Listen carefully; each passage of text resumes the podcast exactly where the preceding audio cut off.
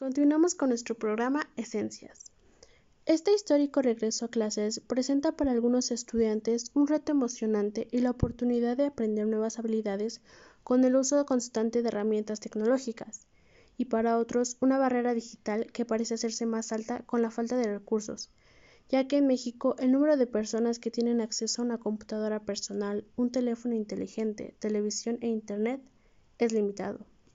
Efectivamente, lo que para nosotros es un gran avance que nos permite evolucionar, para otros es ir para atrás. El 50% de la población tiene acceso a Internet y el 40% a una computadora personal.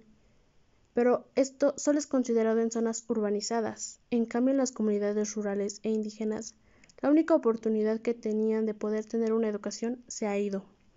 Desgraciadamente, en esas zonas no se tiene alcance para contratar servicio de Internet, una computadora, en donde los padres de familia deben comer menos para poder comprar recargas para enviar y recibir las actividades de sus hijos. Concluimos con que sin duda este será un evento histórico que nos marcará por el resto de nuestra vida. Tal vez sea el peor ciclo escolar en que se tendrá que hacer mucho después de esto.